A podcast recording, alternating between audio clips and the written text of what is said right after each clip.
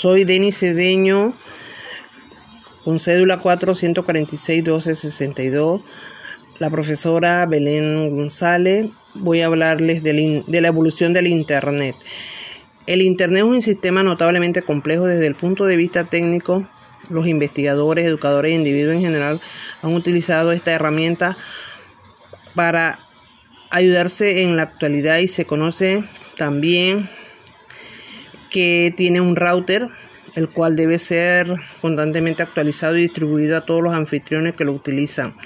Tenemos que el Internet es accesible y es gratuito y alcanza a cualquier ámbito del mundo. Se trata de recursos que permiten ahorrar tiempo, esfuerzo con un espacio común de trabajo y mantener los documentos siempre actualizados.